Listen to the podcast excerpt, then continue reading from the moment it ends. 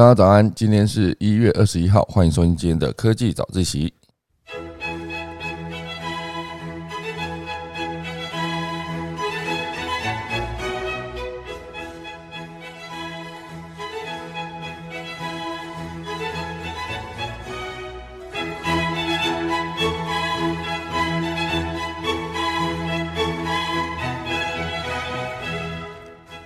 好的，今天科技早起要跟大家分享的第一大段的新闻会是 SpaceX 哈最新一批的星链卫星出发，到目前为止呢总计已经发射突破超过两千颗卫星上。太空哈，所以这目前为止算是伊隆马斯克这间公司一个不错的一个里程碑哦，突破两千颗了。未来有没有可能真的就是靠这两千颗以上，再往上加剧加的新链的 Starlink 的这一群卫星，来达到让人类更快速使用网络的，比如说六 G 哈，这个据说是 SpaceX 内部已经正在用这个六 G 网络的速度相当的快好，等下来跟大家分享。第二大段呢，会跟大家聊到是迪士迪士尼哈，迪士尼为了呃要打造下一个呃像是 Netflix 的鱿鱼游戏哦，所以他们成立了国际部门，打算收集全世界的优质的创作者的剧本以及内容影音。好，那到底有没有机会就是完成这件事情？毕竟他现在手下 IP 这么多嘛。好，等下跟大家分享。第三大段呢，会跟大家聊到是一个呃。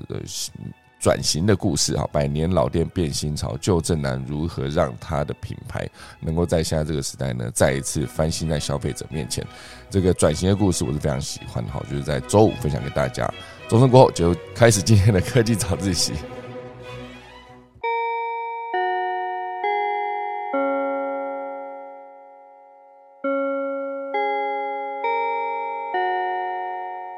好的，今天第一大段就来聊一聊 SpaceX。啊，我真的不太懂为什么我每一次开场的时候就会说钟声过后结束今天科技早起，明明才刚开始哈。好，那个 Starlink 这个公司公司呢，其实它已经呃，目前为止哦，就是在一月十八号晚上的美国时间哈，美东时间一月十八号晚上九点零二分哦，就是它 SpaceX 的第三十六次星链卫星任务 Starlink 四之六，好，乘着猎星啊猎鹰九号火箭升空啊，并让 SpaceX。呃，达成发射两千颗以上的星链卫星的里程碑，哦，所以这确实是我觉得任何问题哦，你想到一个问题想要去解决，一定要从根本解决起。哦，最早伊隆马斯克发现，如果你要持续不断发射卫星，你第一个要解决就是你那个火箭推进器哦，非常的贵，那每上去一次，那个火箭就。失效哈，就没办法再继续重复使用，所以导致它每一趟的发射成本都非常的高。所以他那时候就在思考说，如果我们的那个呃火箭哦，就是搭载所有的卫星都必须搭载火箭升空发射到宇宙中哦，所以如果说那一个呃火箭它是可以重复使用的话，那一定就是有机会呃，就是让整个的成本下降。那当然以成功重复使用这件事情来说，它一定要克服的就是它升空上去之后到了太空，然后但还要再降下来，就至少它有没有可能穿越两次大气层？好，然后落地之后，即便它是落地在海上，然后海上搭建了一个平台，那它必须让这一个火箭可以直接降落，成功降落在这个平台上，它才可以下一次再拿来用嘛。如果说它就直接坠落到这个海里面的话，其实装置会受损，那下一次就没办法重复使用哦。所以当伊隆马斯克有这个想法的时候，他就剩下的只是如何把这个像是猎鹰九号火箭哦，觉得应该应该不止猎鹰九号，应该现在已经到九号嘛，可能之前有猎鹰一号、二号、三号，一路到现在九号。那这些这一些火箭们哈，它有没有机会就是顺利的呃让它？呃，落地在海上，然后可以成功的回收。一旦这个东西呃测试成功之后，那接下来每一次只要再重新上去的时候，就好像是你可以直接在里面填充它的燃料，就可以直接再次发射。哦，它概念会有点像是你去潜水的时候，哦，人不是要背那个氧气瓶嘛？如果你每一次呃就是潜下去，然后上来那个氧气瓶就报废，你下一次整个要再潜水的时候，你需要再。再整个买一个全新的氧气瓶，然后在里面再重新灌那个氧气，然后潜下去再上来，那个氧气瓶又报废。如果是这样子的话，那当然是非常的贵嘛。可如果说你今天是一个氧气瓶，当然是可以重复使用，大家已经知道，就像瓦斯桶也可以重复使用。那如果说它可以重复使用的情况下，你每一次潜下去啊，如果你有执照的话，那潜水执照的话，你每次潜下去，你要的只是灌那一个氧气而已，灌那氧气其实不会太贵啊，不会太贵。那如果说你一样重复使用的情形下，它其实有机会直接让它的整个每一次下潜的成本都可以下降。好，所以同理，他们将发射这个卫星也是这个逻辑，，OK，直接让这个卫星的发射成本直接下降，因为它的火箭重复使用。哦，所以我觉得这一个算是解决核心的问题，然后来让它可以持续发射，甚至到最后面是连 NASA 都来找他合作，哦，就是呃有非常多的合作的机会，好，就是让它的猎鹰系列的这些火箭可以搭载各式各样的航航空器，哦，甚至卫星或是载人飞行任务等等，都尽可能让它可以持续的重复使用。哦，所以我觉得这个已经是。不太是以前的，就发射一次都非常贵那个逻辑。那以他这个技术来看，现在现阶段看起来 NASA 是没有办法做到这件事情的，因为他没有在研究如何成功回收那个火箭嘛。所以以 NASA 这个逻辑来说，他当然就是我就跟 SpaceX 合作就好，就不用再不用再自己研发能能不能回收的火箭，也不用再去思考说，呃，每一次发射成本这么贵，我到底要如何才能降低成本？哈，所以这个算是解决了核心的问题。哦，那以这一次的猎鹰九号，好，它的型号是 B 一零六零，好，那这个 B 一零六零呢，其实它已经起飞十次了哈，十次哈，那起飞这十次是搭载了四四百八十七颗卫星，好，十次哦，那一次就搭载了四十几颗嘛，至少你除以十嘛，四八七除以十，一次就至少四十八点七颗，差不多四十九颗这样的，所以这也是 SpaceX 到目前为止的第四枚已经飞行至少十次的可重复使用火箭。我觉得他猎鹰九号一路，他应该也猎鹰不知道几号之前的零到九，一到九就至少有四枚已经飞了十次哈，所以以他这个速度往上算的话，应该以以他这个每一趟就以这个 B 一零六零，它飞十次运了四百八十七颗卫星这个逻辑来看，所以它整个算一算算一算，它目前为止超过了两千颗。哦，就其实这是从呃二零一九年五月开始，好这个计划已经持续了。呃，到二零二零的五月，二零二一的五月，到今年二零二，所以它已经快三年了。这快三年来之间呢，它就发射了二零四二颗哈，二零四二颗呃卫星上了太空，哦，就是逐步完成了呃伊隆马斯克的那个星链计划。所以伊隆马斯克也发推文表示哦，目前正在活跃工作的星链卫星有一四六九颗，哦另外还有二七二颗卫星在调整前往工作轨道的路上。然后已故障跟退役的星链卫星已经两百颗了哈，所以它发射这么多颗上去是已经有两百颗是不能用哈，因为它故障了嘛，而且它退役了。那如果以二零一九年五月才发射到现在不到三年的期间，就已经有这么多颗故障跟退役的，所以这是为什么之前大家提到那个太空已经讲太空垃圾了哈，就是当那个卫星发射上去它无法再被使用的时候。它也没有办法由原地爆破，因为一旦爆破，它就会变成更多更细小分子的太空垃圾，而且它是一旦用爆破的方式结束这个卫星的生命的话，它其实爆破之后，它所有的碎片整个往外扩散的速度是非常快的。任何一个差不多一公分一公分以下一公里的这种小小的一个碎片，哦，当它以快速运行的速度去撞击其他的卫星的时候，它其实就是一个非常大的灾难。哦，这个地心引力其实已经演过了哈，这部电影《地心引力》哦，里面演的就是某一个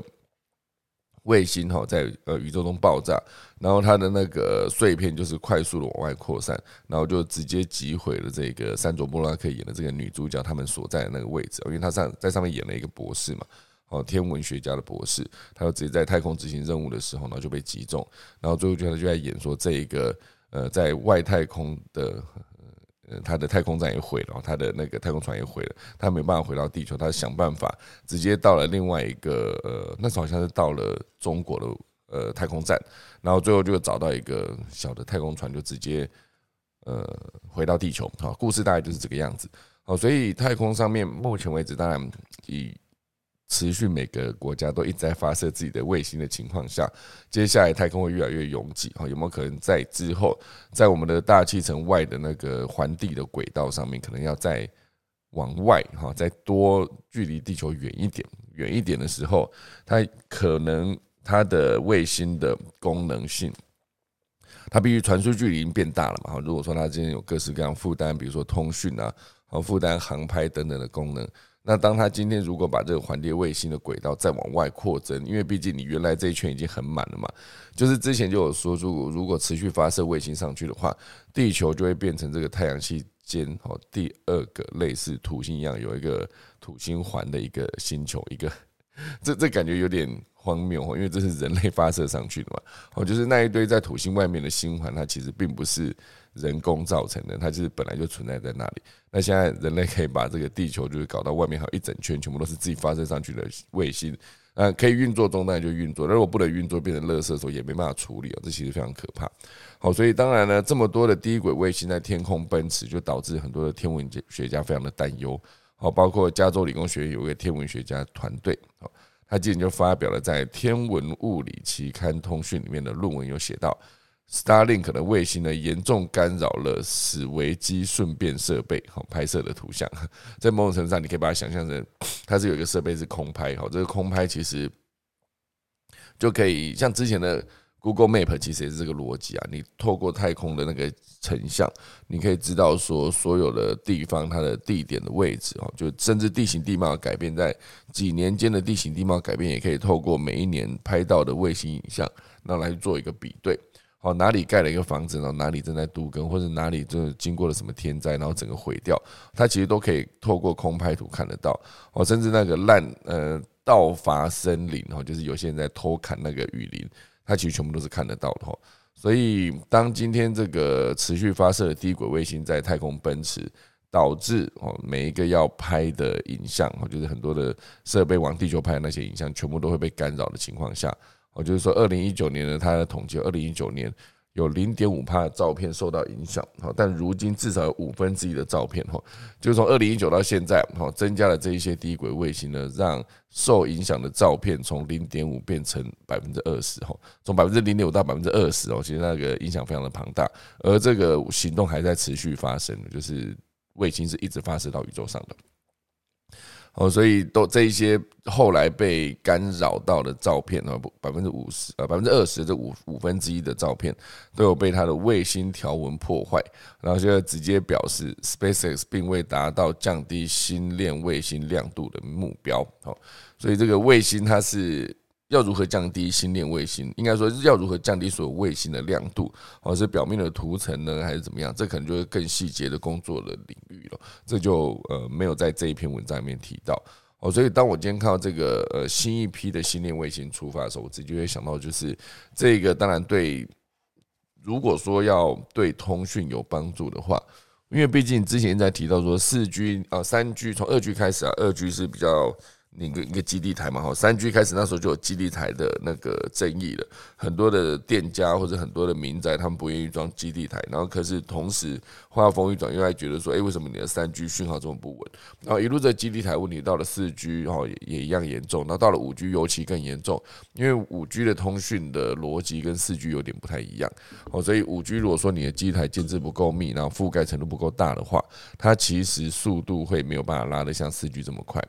哦，所以它建制基地台永远都是最困难的嘛。那有没有可能以后所有的基地台都全部存在在外太空？哦，就当那一天来临的时候，谁掌握了外太空的通讯的话语权，然后谁就拥有了所有的通讯这一块。哈，就在全球通讯的这个领域，它就可以变成一个主导地位。哦，所以如果接下来所有的呃通讯都是走六 G 这个逻辑的话，那 SpaceX 会非常的强。好，那当然讲到 SpaceX，那你还是可以继续提到伊隆马斯克哦。现在呢，有一个《威尔连线》杂志的报道哦，他在统计说谁是新一代创业者的真偶像哦。那大家知道前一代一定就是你会提到 Steve Jobs 嘛，这个呃传奇性的人物，呃，创造了各式各样的我身上有的所有的设备，就是跟他底下的设计团队哦，就是精益求精，直接做到一个极致，把所有的产品打造出来。可是确实有人在说，在 Steve Jobs 过世之后呢，苹果的品质稍微有下降，我觉得到后来会越来越严重。然后有一些所谓的坚持呢，也不再存在哦。就是当时就有人说，如果 Steve Jobs 还活着的时候，那一个呃 iPhone 手机背后的凸出来的镜头是不可能出现哈，不可能出现的，因为这是在他一个要求完美的人眼中，其实是不可能存在的一件事情。那在之后呢，也知道了，所以很多的呃功能持续不断被拿掉，然后到最后面，哎，竟然又被加回来。比如说那个 MacBook Pro 的一些接口，好像是它的 HDMI 的孔，然后那个 USB Type C 的孔，哈，或者 U USB Type A 的孔，还有另外一个就是它的充电器改又改回了之前的那个呃磁吸式，然后还包括呃。有没有可能之后它的会发亮的苹果也会再回来？哈，这个我我现在想到品质这件事情，是因为我最近我的那个 MacBook Pro 也坏了，就是那没有想到它整个算是一个严重的损坏，就是主机板这一块已经无无法修，呃，无法维修，只能再靠换零件了，一换就是一整组的主机板，非常恐怖哈。所以整个的品质这件事情，确实目前为止我。周遭任何很多使用的苹果的朋友，哦，至少已经七个人有反映说，整个就是聊到了，不是说他们特别反应，就是聊到说他们在使用苹果的产品的时候，确实现在的品质跟以前比起来，耐用度上面会下降。哦，就是我之前二零一一年买的 MacBook Air，它其实到现在二零二二年十一年了，我还在用。昨天打开发现，哎，其实还是没什么问题哦。然后包括它里面呃一些像是它的键盘也不会掉漆，好像我的 MacBook Pro 二零一九年版连掉漆掉了不知道跟什么一样哦这一块哦，所以我觉得一开始讲到我们的所谓的创业家眼中的英雄人物哈，或是楷模，或是偶像哈，其实大家都会讲到是 Steve Jobs 嘛。那后来当然他那个 Jobs 过世之后，还是有非常多的人就曾经会被认为是一代网络创业家的一个。也算楷模或是成功者的代表，好像至少你可以说，呃，那个马克·佐克伯他是一个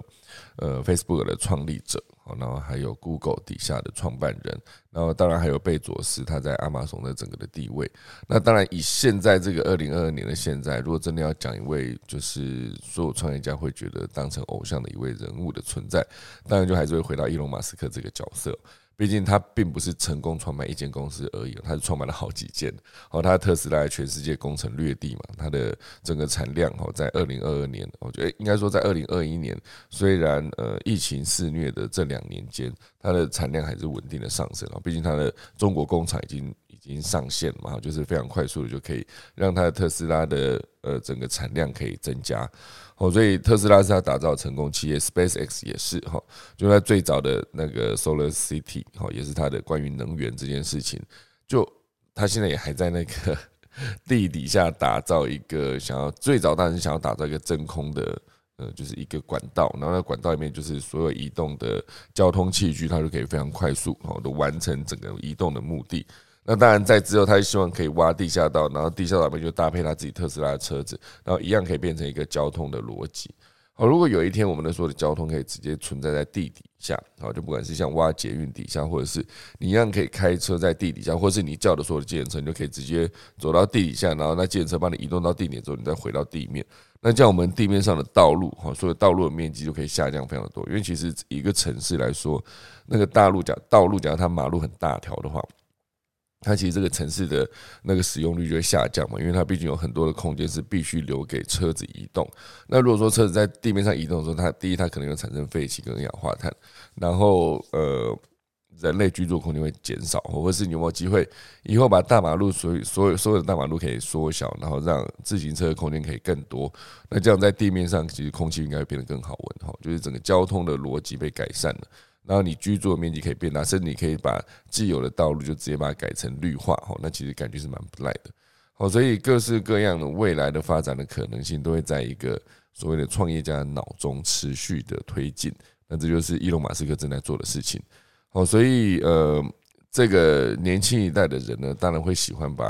呃前人偶像化，就刚刚一直提到了哈。不管是贾博士还是 Google 底下的 Larry Page，还有他的创办人哈，那个还有比尔盖茨啊，当然比尔盖茨我已经讲到，比尔盖茨但是更早，他算是跟 Steve Jobs 算是同一时期的创业者哦，因为他的微软当初就是微软跟苹果的系统在竞争哦，那当然。大家现在也知道了哈，微软跟苹果的使用者的比率其实是非常悬殊的差距哦。在那个一场战役打败了整个苹果系统之后呢，微软就一路到现在就是最多人使用的作业系统 Windows，然后它也持续的在新的那个执行长哦，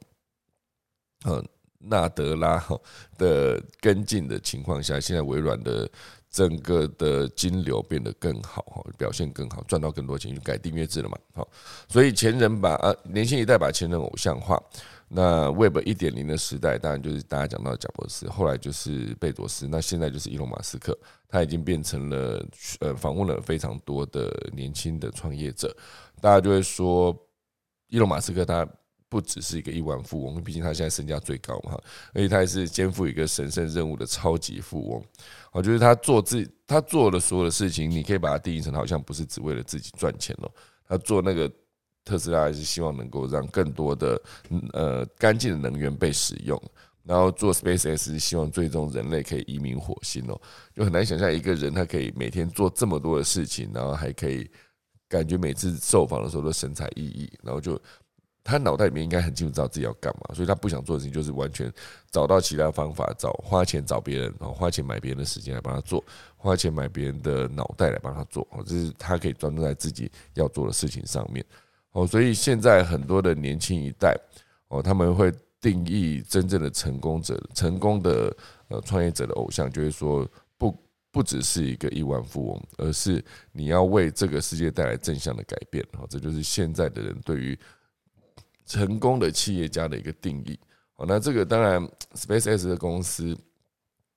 一直有它的一些新闻呢。那特斯拉一直有它的新闻。那特斯拉新闻包括，其实还有一则新闻是相对有一点负面的，就是美国又正式重罪起诉了一个使用特斯拉自动驾驶，然后呃出事故，呃就是撞死人的一个案件。哦，这其实也算是一个之后可能会被拿来当做后续判决所有自动驾驶带来的一个伤害，然后他后面会不会定罪的一个一个标准。哦，这件事情其实是。之后一定会遇到的事情，因为接下来无人驾驶的技术一路从那个二级、三级、四级，希望一路可以走到最终人完全不用动的五级，它其实都是一步一步往前推进。可是，在一步步往前推进的过程中，你可以把它定成它其实某种程度上是一种实验了。我就是在它整个完全确定是五级之前，那所有的产生的状况都会是。变成好像是一个实验的样子哦，就是如果不小心撞死人就没办法，或者不小心出了事故，哦，就像之前大家不知道有没有看过一个影片，有一个特斯拉在高速公路上面移动，然后就前方已经有一辆就是翻倒在最内侧车道的一个呃。它像是一个小货车，那小货车那整辆车是全白的嘛，所以可能特斯拉在行进过程中就没有办法感知到那里有一辆车，可能是那个全白的关系，所以就直接撞上去了。那事故非常的严重。哦，所以类似的状况呢，当然你身为一个创业家，你是持续得要去排除的。我，就像呃，你现在卫星发射这么多上去，回到刚刚第一则。接下来这群卫星，它的所谓的退役、所谓的故障，这些卫星你要怎么处理？也不是说真的把它丢上去就没事。有没有可能到时候就是在发射卫星上去把它回收下来地面了？有没有可能？好像也不一定了，因为那个成本感觉会更高。你必须在太空中去做这个回收这个动作。哦，所以接下来解决太空垃圾，绝对也是一个需要被呃认真解决的一个问题。哦，所以之前有看到一个新创也正在做这件事情，解决太空的垃圾。哦，所以这蛮重要的。好，那今天这就是第一大段的关于呃 SpaceX 以及伊隆马斯克好的一个相关的消息。现在来讲第二大段哦，第二大段其实是一个呃迪士尼正在做的事情哦。这其实讲到内容制作，我觉得这就非常有感哦，因为目前为止呢，全球影音串流的大家在越演越烈。好，所以近近日呢，迪士尼哈宣布成立了国际内容与营运的这个部门。哦，着眼于节目在地化的策略，哦，所以外媒就有分析说，影音串流平台 Netflix 打世界杯大获成功，我就会带动迪士尼跟进嘛，绝对不会让 Netflix 赚美于钱。那什么叫 Netflix 打世界杯呢？哦，就世界杯的概念，就是你可以第一个很简单的第一就是鱿鱼游戏哈，鱿鱼游戏这个节目，它其实算应应该说这个剧集哈，这个影剧剧集，它其实是韩国的作品。那它里面有大量的韩国的元素哦，比如说韩国的小朋友会玩的游戏。那当然这些游戏有些也是全世界都会通用玩嘛，比如说一二三木头人这个这个游戏，只是它包装方式就是把呃玩游戏输了就死掉，哈死掉这种死掉变变成真正的生命结束，就直接开枪的直接爆头，类似这样子。好，所以这个节目在地化的逻辑，当然当然可以一旦在 Netflix 推出之后，韩国在地的观众绝对是非常受欢迎的一个存在。那当然，推行到全世界有没有办法在全世界都中，这其实就是呃可以去思考的点了。如果把这件事情做得更极致的话，像那那个鱿鱼游戏就为呃 Netflix 带来一个有史以来第一个快速破亿点击的一个影片。好，所以对 Netflix 来说，这绝对是对的一步。那还有没有办法找到更多好的国际内容营运的？相关的内容哦，就是要花很多的心思啊，所以特别成立一个部门来做这件事情，绝对是对的方向哦。所以像 CNBC、华尔街日报也都有报道哦，迪士尼就在一月十九号的时候宣布，哦，由他的 Rebecca Campbell，所以去掌握呃掌舵国际内容与营运部门，然后直接向他的执行长汇报，哦。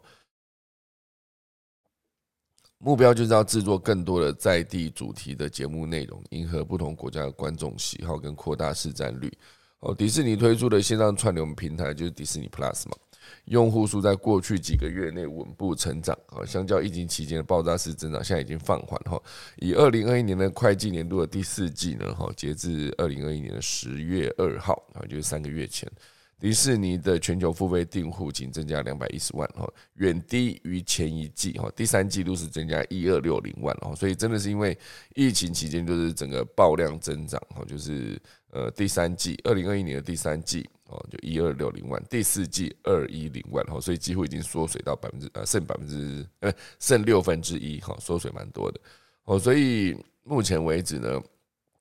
啊，即便它的订阅户在二零二一年的第四季度有下降，可是它的全球付费订户已经达到二点六亿哦，这是他们目前为止哦哦，应该说他们希望哈，二零二四年可以付费订户达到二点三到二点六亿这中间，这是他的目标，二零二四年哈，所以以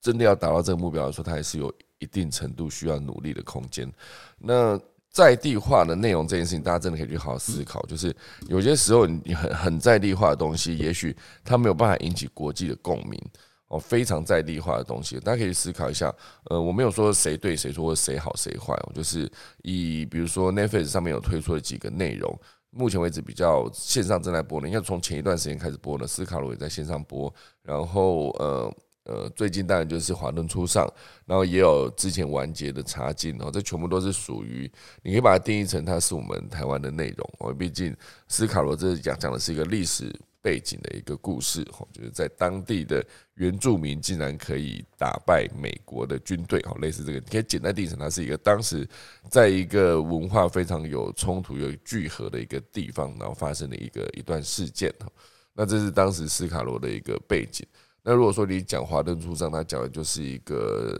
呃七八零年代的北投温泉酒店的文化，是北的不是调通啊，讲错，调通的酒店的文化，哦，类似这样子。那茶经他当然讲就是。在北浦这个地方哈，一个客家村的聚落，它就是种茶，然后那个茶呢，因为它的价值非常的高，就是俗称的东方美人茶，就是更俗称就就是碰风茶这个的故事哦，所以里面有非常大量的客家话的，呃，你可以听到很多客家话，这对于北浦当地人来说，绝对是非常的亲切。我觉得包括我自己也是个客家人，哦，虽然以客家话它有分成四线腔跟海海陆腔，我讲的也不是北浦在地的海陆腔，所以。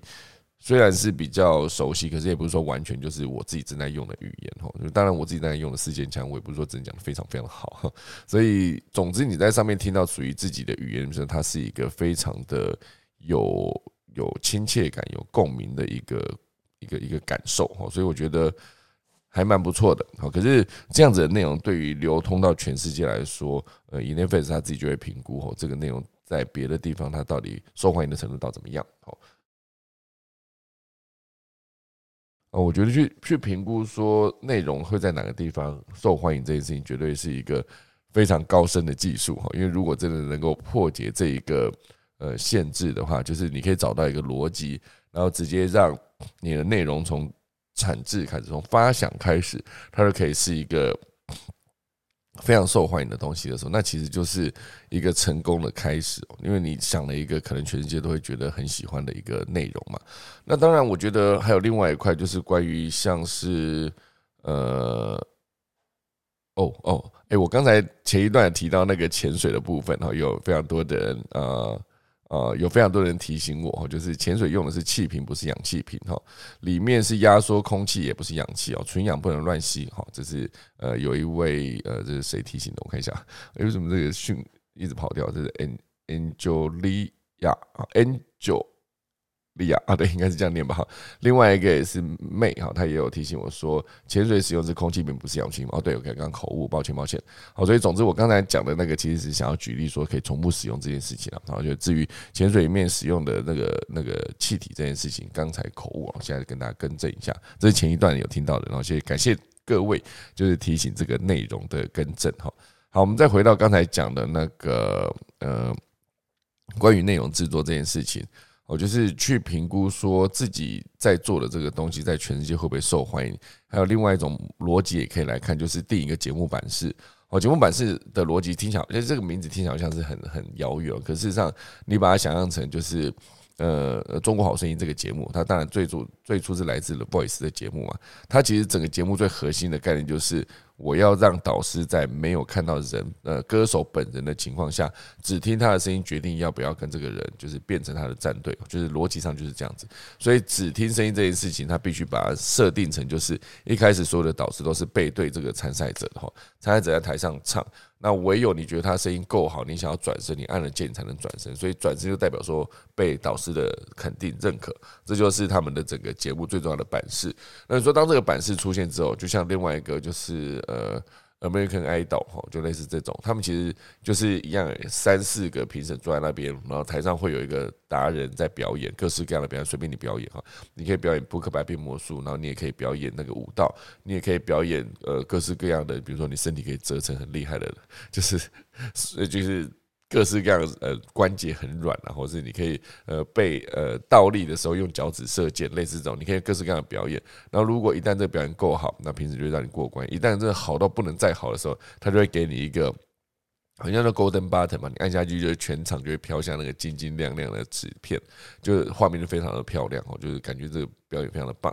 哦，所以这种都是一个版式，当这个版式可以扩增到全世界的时候。假设今天那个好声音这个逻辑在美国当然是在美国唱嘛，那就有美国的评审。那如果是中到中国买了版权，然后直接当时好像就是那英啊，然后还有什么呃周杰伦好像也有曾经就是担任这个评审的角色去转那个椅子，好，这就是一个版式，好，这个版式就可以扩展到全世界。爸爸去哪儿这个节目也可以直接扩展到全全个不同的地方，就是以在地的明星套用这个版式，然后就可以直接让在地的观众买单，好，这是一个对的逻辑，好，所以。很多包括实境秀啦，哈，包括这种节目类型啊，像是之前呃哦前这已经是前年的事吧，哈，欲罢不能哈，Too Hard to Handle 里面就主打让几个很漂亮、身材很好的男生女生，然后到一个岛上，然后他们就是有个规则，你在规则限制内，你就是可以得到奖金，如果你犯规就要扣钱，扣到最后面就看大家怎么样去分这个奖金。它逻辑就是这样，所以它主打就是这一群那个非常身材很好，然后长得很漂亮的或者很帅的男生女生，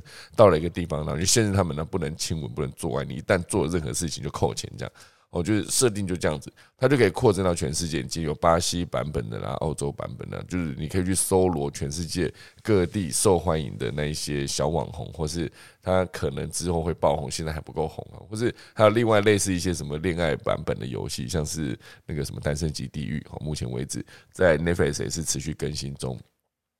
里面讲的也都是一个关于。它其实最早最早就是这种节目最早最早应该是日本的恋爱巴士，然后一个八字上面有可能有四个男生三个女生，然后就是一段旅程中间看这这中间这几个人他们整个的呃彼此的感情，然后就是从呃 A 喜欢 B，B 喜欢 C，C 喜欢 A，好类似这样子，然后或者是 A 喜欢 B，B 喜欢 A，可是中间跑出一个 C，他也喜欢 B 之类的，他就可以拉出非常多条线。那个线其实某种程度上，你可以把它定义成它是先写好剧本的，也有一部分是后来就是擦出火花之后，就顺其自然继续让它走下去。可是，在那之前，所有的实境秀我定义中，它都必须要有一个剧本，因为任何平凡无奇或是平淡无聊的实境秀是没有人会看的，因为它没有任何冲突嘛。没有冲突的时候，对观众来说就没有吸引力。没有吸引力的时候，你觉得这整个节目就会很平嘛？所以无论如何，任何的实境秀都必须把它设定一些冲突，让所有的参赛者好就去发生这些冲突之后，然后就让所有的观众都会跟着这个发生的事件，然后心情起起伏伏。这其实就是一个操作观众会继续看下去一个重要的模式。我就让他们继续看好，所以我觉得整个的节目在全世界推进的过程中，一定要有在地化的元素。可能在地化元素就是，就像是你看那个导师转过来的时候，是美国的某一位歌手哈，亚当哈，就是那个呃 Maroon Five 的主主唱哈，他转身的时候，跟那个比如说你很喜欢周杰伦，周杰伦转身的时候。虽然都是大明星，可是你有一点感觉上不同，就是诶，周杰伦从小听到大，这是可能，甚至我还看过他演唱会，我拿过他的签名。可能亚当相对来在美国就比较远一点嘛，比较没有，可能他有在亚洲巡回的时候有看过他演唱会，可是感觉好像比较难在，比如说在逛百货公司的时候遇过之 之类的。他其实都算是一个，呃。在地一定会更有亲切感，所以我觉得打造打造节目版式是一个重要的逻辑啊。那另外当然还有另外一块，就是你的主题哈，这个主题它到底有没有办法吸引到全球的观众？好，就像有游戏用它那一个死掉就真的是生命结束这个诅咒来打败所有的其他的呃剧集，变成那个 Netflix 里面非常棒的一个成绩的作品。哦，所以呃，我是觉得。各式各样的版权哦，不管是从剧到节目，都是有机会透过这个方式去复制到各个不同的在地。哦，就像《当男人恋爱时》这部电影，它其实也是韩国的作品嘛。那当然买了版权之后，你可以找台湾的明星来演哦，这就造就了三亿观呃三亿票房的《当男人恋爱时》在台湾上映的时候，像邱泽跟跟那个徐伟宁哈这两位主角，就是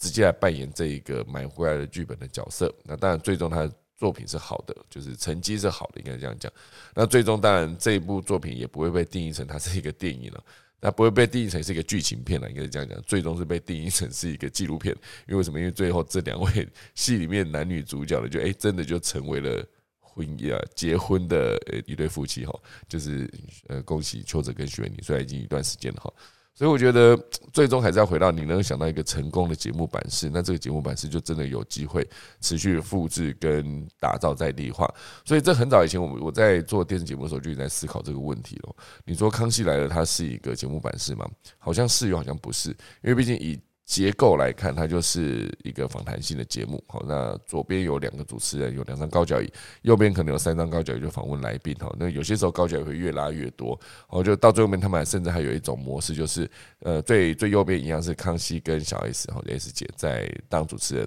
然后中间可能会坐四个位置，那四个位置可能是一些艺人或者来宾。好，就常常出现在节目的俗称通告咖。哈，然后在整个节目的最左方可能会有来个十个人。这十个人可能是某个领域的素人，像我前几天看了一个，就是比如说呃柜姐哈，或者请了一些空姐，或者是请了一些什么健身教练类似的，他们就是一堆素人坐在最左边那一区，然后就是有一样是有小 S 跟康去访问他们，然后访问他们的过程中，中间坐在中间那个位置，那直接通告艺人可以再补一些内容。好，这这个你说这是一个访谈性的节目，它可以进行这样子。场景稍微做一些调换，可是你说它是一个节目版式吗？它如果是的话，今天它可以复制到全世界的时候，它都应该照理说都应该这么好笑咯。可是事实上并不是，因为小 S 跟康永哥组合，它其实是一个基本上无可取代的一个存在。比如说 S 姐，她那个思考非常的跳跃，非常的有趣，时不时爆出一句话，都觉得哇塞，这也太好笑了吧？那可是节目在进行过程中，当然也不可能这样持续的天马行空下去嘛。所以这时候康永哥他在主持的功力就非常重要，他一样可以在整个节目。就主轴被拉走的过程中，还是可以把节目的重点再拉回，然后持续把这节目的流程顺走下去。就是该问的问题全部都会问到，该访的人的都有都有访到，然后整个节目就会非常顺利的流程就跑完一整个小时。哦，所以这个是不是一个节目版式？我顶多只能说它是一个呃。访谈节目的类型哈，因为今天你最右边换了另外两个人然后，就是可能就完全不是哦，就完全不是这个逻辑，可能风格会不一样。可是真的要到这么好笑，我觉得以以康熙来了这个节目来说，真的是还蛮独一无二的存在。好，这也是为什么他一播就播了十五年嘛，十十五年还是十三年？二零零二到二零二十三年，播了十三年哦，直接播超过三千多集，这就是他们强势的地方。三千多集嘛，十年两百六十集嘛，哈，十年两千六百集了。那十一两，对啊，对，三千多集哈，十三年的话，真的就三千多集。哦，所以这时候，呃，任何一个做创作者，你还是可以去思考说有没有办法做出一个，不是做一个节目版式也好，你可以做一个这个剧情。这个剧情如果有机会可以在全世界各地复制的话，那当然就是一个很棒的事情。像至少之前的那个呃，那个那个。那些年我们一起追的女孩，哦，她在别的国家也有上映，重新翻拍嘛。我觉得好像在日本也有重新上映过，在中国也有重新买版权上映过。哦，都是找了中国跟那个呃日本当地的演员，然后直接去做演出。当然，整个。看了一些片段之后，我会发现，呃，看预告哈，看预告的时候发现，哎，当时我们呃九把刀找的陈妍希还是里面整个最符合那个角色设定的一个存在，我觉得比较好看，也比较符合那个气质。我就可能是因为当时看了以后会有一个既定印象啊，就是那个既定印象会存在之后，接下来谁要再去演后续的那个角色都相对比较难。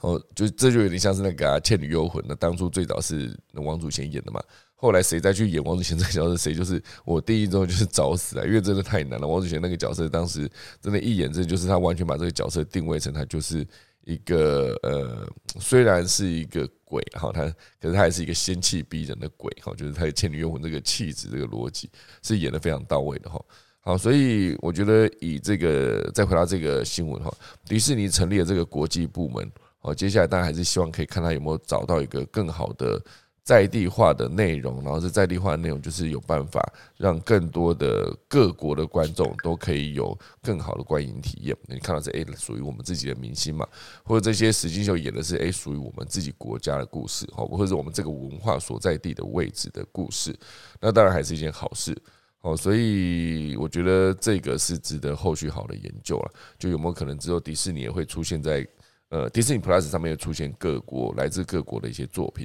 现在在 Netflix 上面，确实是在分类上面，你可以看得很清楚。它在呃，比如说呃呃，台湾在台湾在地的地方的内容，然后还有韩国有一区，然后那个东亚也有一区哈，就是美国有一区等等，这全部是欧洲。欧洲我不知道有没有哈，总之我有看过它有韩国专区，就是。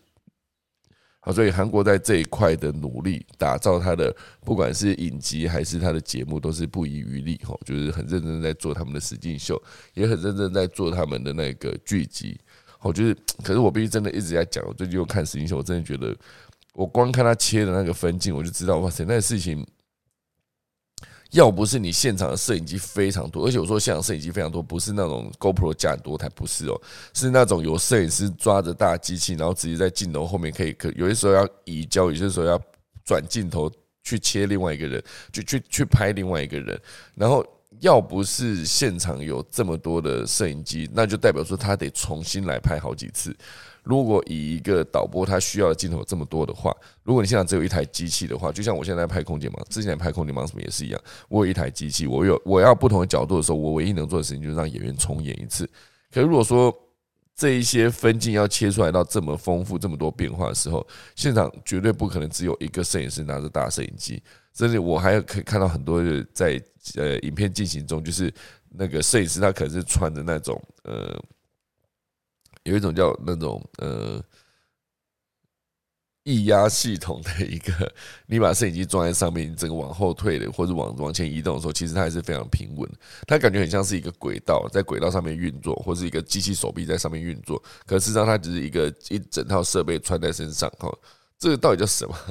我这一时也想不起来。这个这个设备就是。它有点像是三轴啊，之前我们那个可以装一个三轴的脚架，然后那个脚架就可以让你非常平滑的在移动摄影机的过程中，还是不会有一些颠簸的产生。我觉得类似这种摄影机，它就可以直接在所有的那个，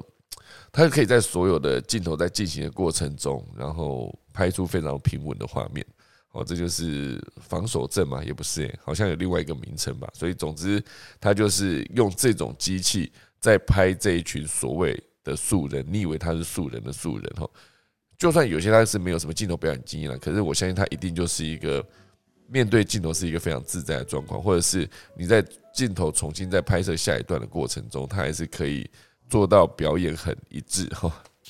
所以他根本就是一场戏啊！我怎么看我就怎么觉得，你要切出这么多的角度，这么多的镜头，然后那个那个绝对不是定咖的机器拍的出来的。哦，就是当我把它定义成一场戏的时候，就看真人秀这种感觉就没有这么有趣了，因为你就觉得这是一堆人在演嘛，哦，演演的很像哎哈，对我来说。好，那反正这这就是我最近在看一些节目的时候得到的一些心得啦，就分享给大家。那今天第三段呢，当然会讲的是一个，呃，这也算是一个二代接班的故事哈。我大家应该在科技早期听过蛮多二代接班的故事哦。这一次要讲的二代接班，其实讲的是旧正男哈。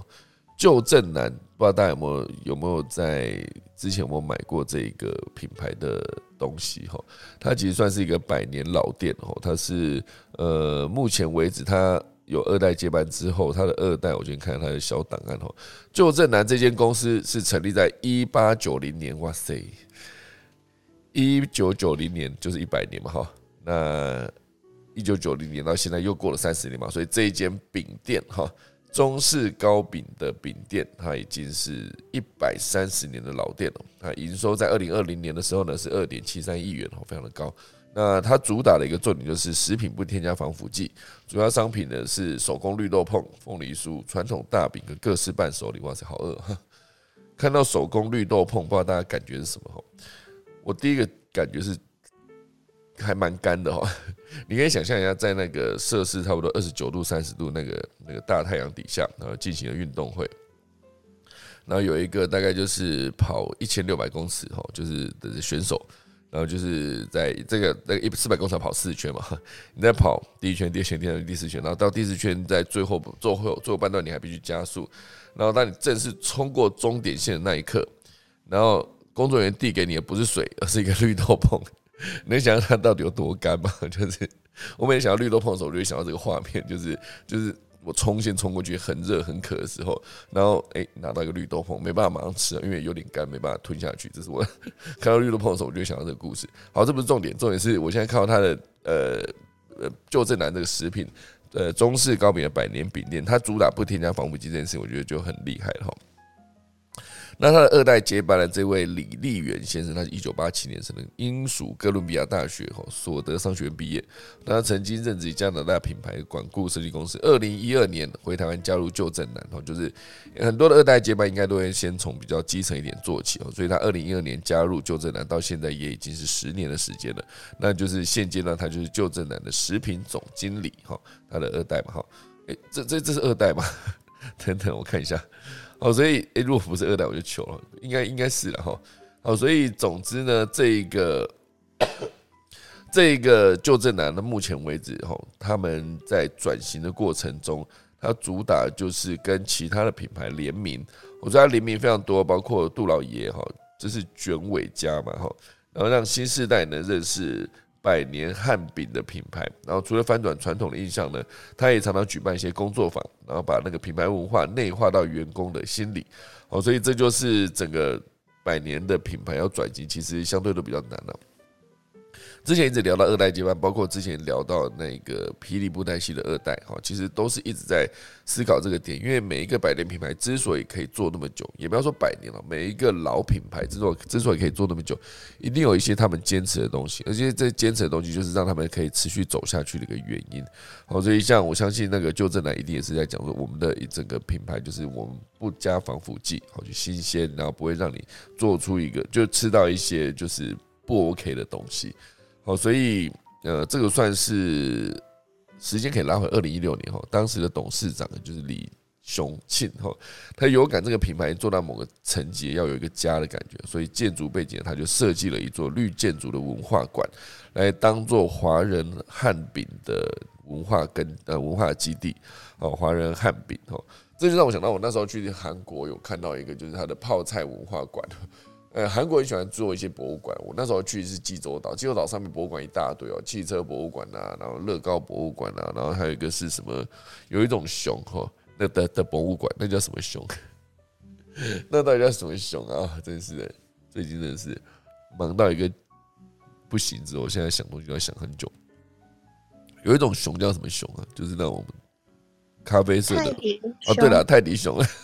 我连泰迪熊都想不出来，好痛苦。对，反正韩国就非常多文化馆，所以我那时候去韩国就在那泡菜文化馆的时候，也觉得蛮好玩的。就是一路让你做泡菜，做完泡菜然后把它装在那个，不是还把它包在那个呃那个叫海苔上面，然后就直接做起来，就可以直接拿来吃哈。它除了传承一些文化，然后让你更了解之外，也有一些商业，就是你后续可以直接。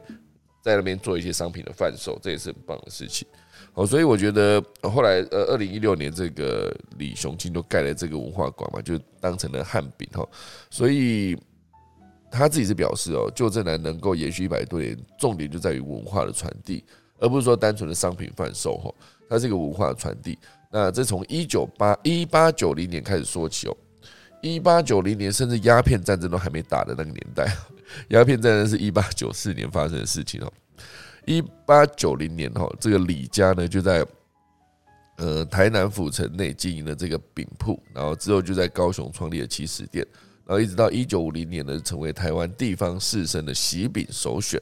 然后一路到一八一九八七年解严之后，很多的外国舶来品开始进口台湾，那当时的旧政南的第三代，我就认为这是跨跨足到西式烘焙的大好时机哦，所以呃当时哈他们就是。要转型的这个过程中，就几乎是把这个人力啊、营运成本啊、设备啊，就你要从中式转西式嘛，你整个投资之后，几乎就已经投资到差一点，这整个事业要终止哦，因为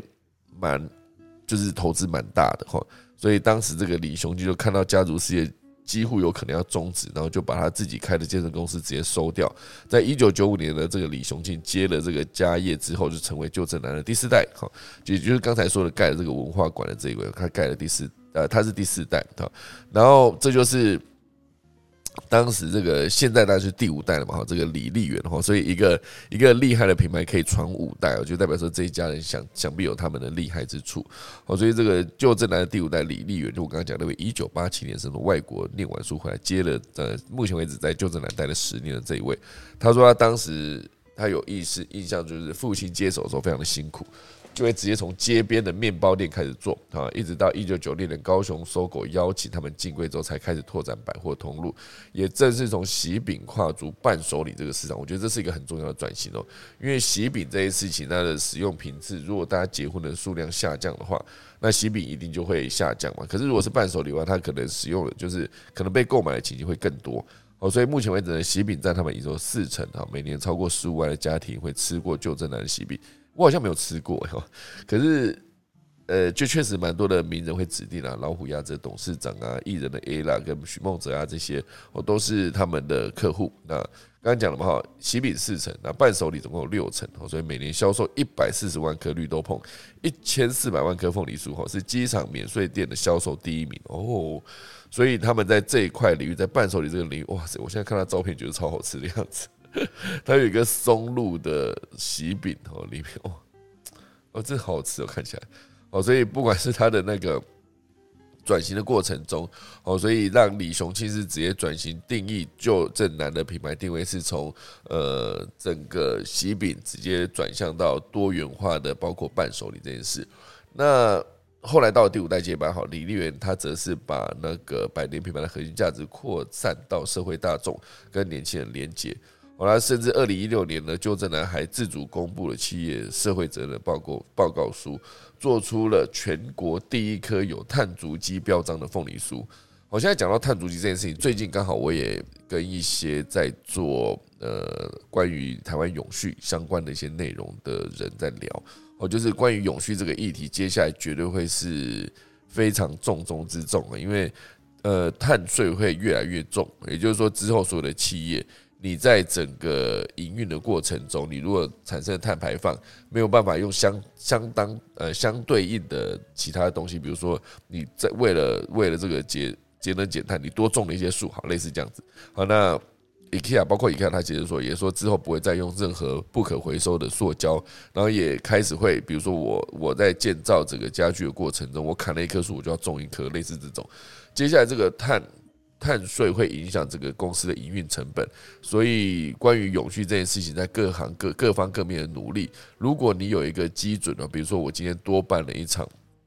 关于永续的活动，比如说我今天就是真的去种树啊，比如说我今天就真的在减碳这边多做了什么事情，它都可以有机会变成一个到时候你公司在营运过程中你可以减税的一个重点的话，那很多的企业就会开始认真的转向去做这件事情。包括有没有可能办一个关于台湾永续的影展，然后大家来提供内容等等，它都是有机会变成一个这个公司接下来减税的可能。好，任何公司只要听到减税，只要听到如果我碳税越拉越重，我可以直接透过这个方式做一些公益，然后直接让我的成本下降，大家都会愿意去做这件事情。好，所以二零一六年旧正南他就做出了全国第一颗有碳足迹的碳足迹标章的那一个凤梨酥，我觉得这就是一个非常对的做法。好。所以呢，再接下来他就继续跟其他品牌联名啊，比如说刚刚讲的君伟家啦、马古茶坊、杜老爷、出入牧场，在社群时代，你想要让新的新时代年轻人认识汉饼，哦，就就因为你想看现在你在吃别人结婚喜饼的时候，就是大家给你一些，比如说像伊莎贝尔那种饼干，或者是那种一个红帽子那个铁盒子里面的饼干，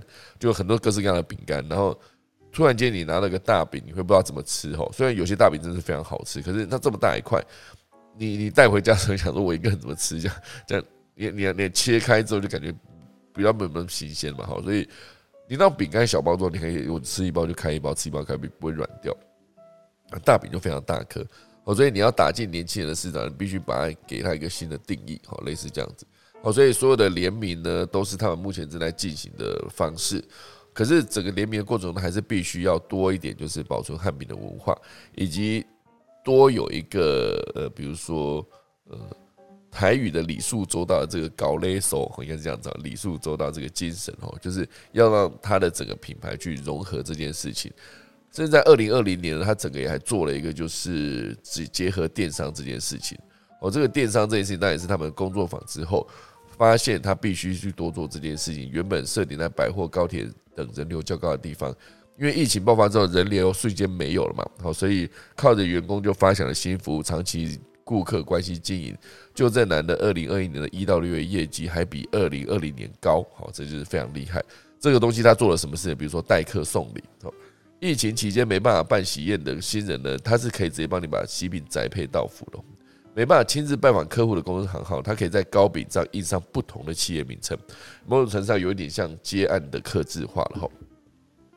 好，所以在二零一八年，这个旧正南就成立了这个白金秘书商务团队，就不止提供刻字化的服务，也跟电商团队结合。好，所以再怎么样，这也算是一个呃转型的过程，也做了新零售，就是线上结合线下。这其实接下来会是一个非常重要的点了。线上结合线下，有没有办法用这个方式？只要你的线上结合线下这件事情做得够好，然后你可以增加更多的消费的机会，然后。带来更多人对你品牌的信任，绝对就是他们会很继续可以好好的拓展新客源，甚至接下来有没有可能可以走到一个订阅制哈？透过异业联名结合拓展新客，然后是订阅制或是会员机制，不断的就是把 CRM 做好，然后接下来就是可以持续让顾客任何时间都可以看到旧正南的产品，创造多元的仪式感。好，这就是。这一篇对于旧正南的这一个专访提到的哈，而且他们二零二一年还推出了一个我觉得蛮酷的，素三生哈，就是你每次拜拜的时候，因为你一年间你要拜拜的几率非常高，可能好好几大节都必须去准备三生来拜拜哈。那它的素三生蛮酷的，就是它里面用乌豆沙、枣泥跟呃香明豆沙，然后来做成鸡、猪、鱼外形的糕饼，这其实就糕饼了哈，看起来好像是不错哈。它的那个，它的糕饼做成一块是那个五花肉一块这样，然后还有一只鸡，鸡就做成你在拜拜过程中那个会做出一个鸡的样子，然后还有旁边还有一条鱼吼，我看起来还是蛮好吃的，哦，真的真的蛮厉害，这因为还是我现在读太饿，好，所以总之呢，各式各样的创新的方法跟接触观众，就是他们一定要做好的事情，在现在这个时代才有机会继续往前迈向下新的下一步。好，时间来到五十九分，快速讲下今天农民历。今天是好日子哦，二零二二年的一月二十一号，那是农历的十二月十九号。以祭祀祈福斋教会说开光除福成福做造嫁娶捕捉自猎跟纳财哈。今天可以去打猎，也可以去嫁人哈。今天祭什么呢？祭开仓哈，祭盖屋安葬安床哈。所以这几件事不要做。好了，等下钟声过后就来结束今天的科技早起喽。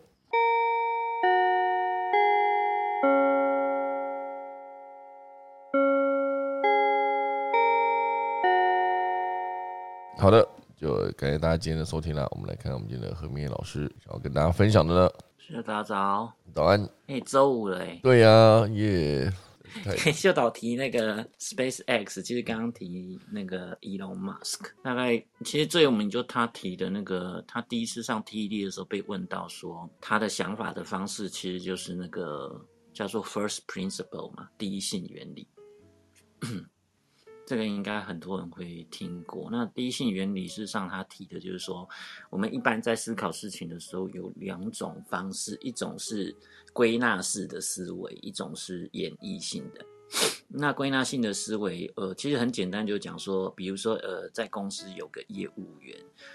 呃，如果是业绩很好的话，大家看他打很多的电话，大家就归纳觉得说，哎，只要打很多的电话，销售就会好。可是其实，呃，最基层的可能是他跟在打电话的时候，或者在跟客户接触的时候，他做了很多贴心的事，有可能是这个。可是可能被误解为他打很多的电话，所以就把这种归纳的原因当做是 业绩好的理由。所以公司就开始规定，大家要打超级多的电话。这跟现在的流量的原理一样，就是希望能够带进很多的流量。那这一类来讲，都是比较偏向归纳性的思维了。那像 Elon Musk，其实在看问题的时候，大概就是先归零，回到最基本的一个呃最基本的一个道理，就是说。把这个东西做一些破题，就基本上的命题，然后接下来就去拆解这个东西，大概是有没有机会去呃解除或者降低，比如说这个从燃料车到电动车，那电动车他想的是去除掉发动机跟原就是电子的这个事情，所以然后再从电池的话去想说电池的结构，因为电池的原料事实上嗯并没有太贵。那电动车需要很多的耗能，所以他就把电池的这个重新组合，发明电池组，用这个方式。那就用最基本的一个归零的方式去想这个基本的原理要怎么去解决。那应该还有加上把这个成本降低要怎么做？那所以。第一个归零，第二个解构，就是去想想说这个里面的突破点，最基本突破点是什么？所以从燃料车到电动车，电动车回到回到发呃发动机跟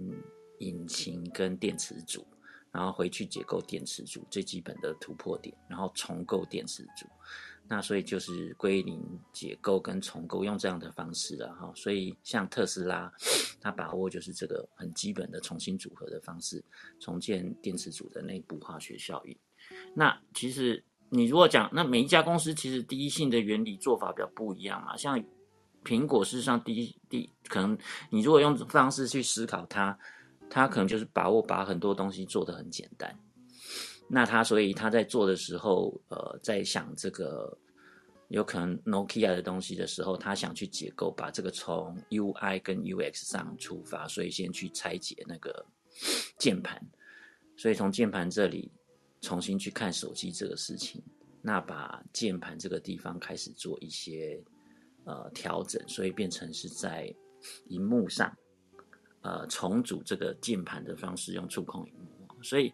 其实，呃，用这个简单的方式去改造一个产品，所以像苹果的很多的，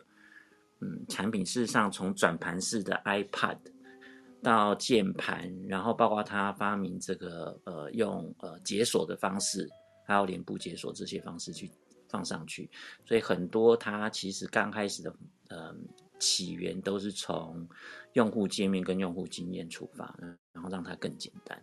那这个也是一个，如果要不要从物理的方式看的话，其实它是从一个用户使用的方式去看这个第一性原理的。那我觉得大家是可以多思考这一部分，就是第一个就是归零去想最基层的一个课题在哪里，然后重新解构这个课题的根源，然后再来重组。就很多东西其实重新摆一摆是有机会的。所以现在的数位的很多方式，也可以让我们做呃重组的方式。那可以从零，可能第第呃快速的，它应该是快速的从零一二三，它可以从它重组就零三二一，也有可能是这样的方式，所以就有机会去跨越哈。所以数位的方式也是处理这样的事情。所以我们如果去看客户来讲的话，第一性原理就是什么？就是我们要跟客户建立的是一些归属感的关系，所以并不会从流量去看这个事情，会从我们讲的存量，就是从会员来看，甚至是超级粉丝来看。那这个如果从想法上也是从第一性原理来看，我觉得这个方式来看能够比较去真正解决到最根本的问题。那当然你就是需要做一些持续性的耕耘啦。从超级超级粉丝的方式来看的话，你就是从第一个粉丝，然后十个、一百个、一千个快速的增长，那这也是增长思维的来源。这大概是我今天的一些分享。所以你看迪士尼如果他要做的只是在策略上要去抄袭。说在各地，其实他应该讲说各地的地方，他怎么样从，如果回到第一性的原理，他要去归零，看各地的地方，他怎么样从最基本的地方去跟大家去建立这个关系，然后把最好的人才可以做得出来，所以根本可能不在各地的地方去把这个串流的流量拉起来，可能是把原来的这些团队或者把一些文化的方式有有办法做怎样的结合。那这部分就是看每一家的在做策略的时候，大概是用的是什么样的方式，这样子。嗯，就简单做一些分享。OK OK，对，从这个角度去看迪士尼在就是定义这个问题这件事情。嗯，我觉得老师你这样讲是蛮清楚的。嗯，对了，刚刚讲它只是一个做法嘛，可是从原理上来看，它必须是思考更更深层的东西。我觉得没有听到秀导讲了啊，又没有我的声音了，是不是？对对对对对。哎。现在呢？现在听得到吗？现在可以耶。奇怪，我刚刚讲了一大堆，没有啊。总之，我觉得它就是一个定义的问题啊。嗯，对对对对，呃呃，其实有一个很很重要的方式就是重构啦。嗯，所以我们要重新嗯解构问题，所以从问题的最基本上的这个原来的这个立足点去想，我觉得会是比较好的。所以就会回到核心去看问题。那大概归纳式的方式，其实会会很常出状况啊。比如说，其实归纳是最最，大家可以去查一个名词，叫做幸存者偏差。嗯，就是二战的时候，其实，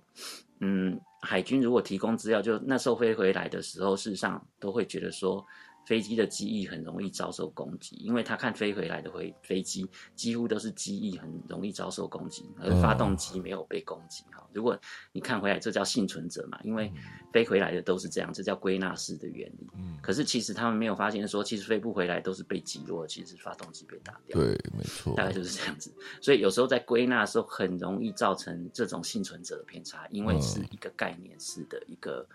大家认为的规律而已，那可能是表面的原因，所以很容易本末倒置。这个是今天的一些分享。没错，没错。好的，感谢老师。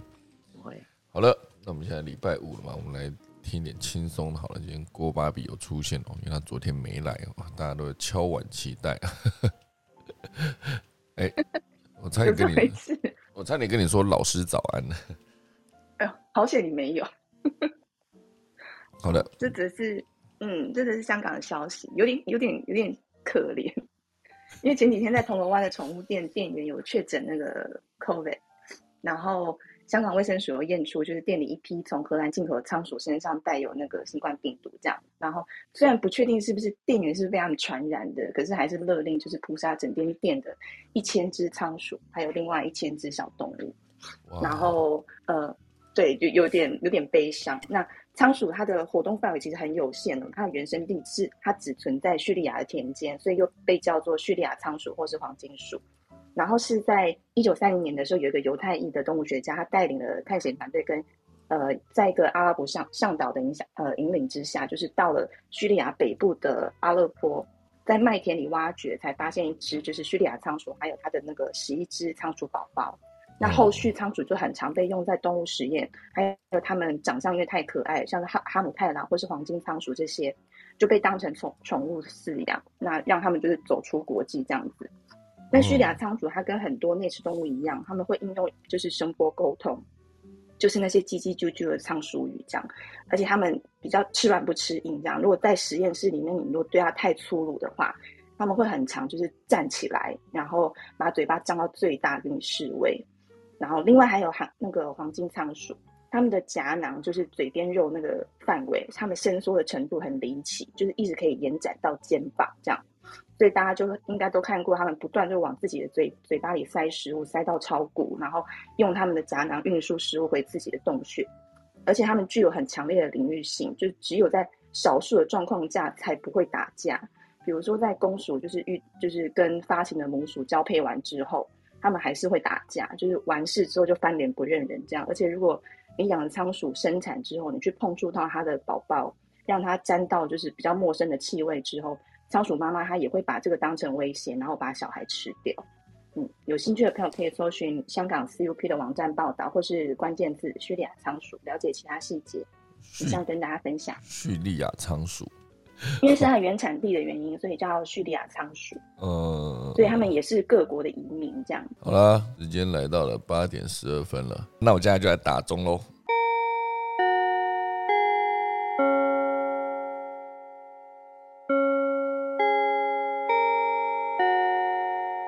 今天就谢谢大家来收听啊，就下周一再见，好不好？大家下周一科技早一再见，大家拜拜。